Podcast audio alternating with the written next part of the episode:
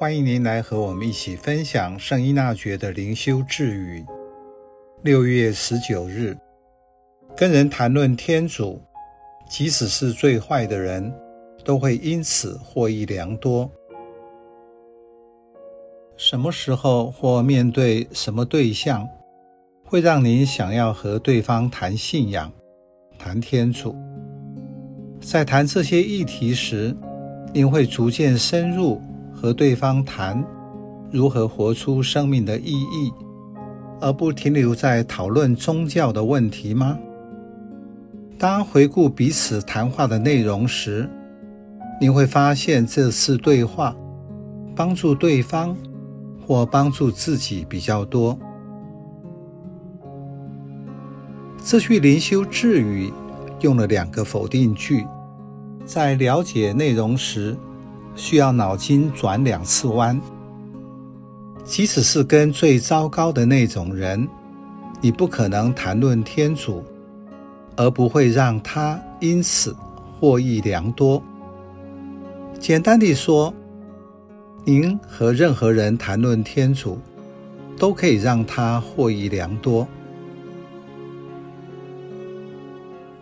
这句话。在那个所有人都隶属于基督宗教信仰的背景下，人与人的对话，谈来谈去都是这样的内容。但是现代的人不同，要和他人谈宗教，你如果不会察言观色，就会自讨没趣。而且以后，无论你说什么，他都不会听你的。所以心态要平衡，和他人谈信仰时，记得要因人、因时、因地而质疑，但不必怕惧。在讲的时候，自然会有圣爱之神引导。只要记得圣依纳爵的名言：“从他的门进去，让他由你的门出来，要不然你会连门都没有。”这里要讲的就是，你要尝试各种管道和人分享天主。最重要的基础是你和天主的关系，就是你的信念。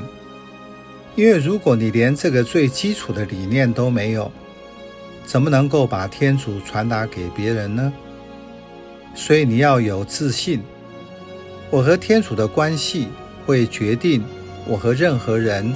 在任何情况下的互动，重点也在于我的生命中有没有天主。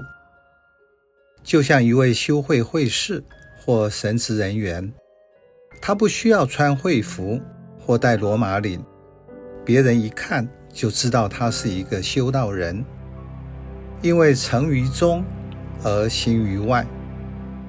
每个人内心都渴望超越。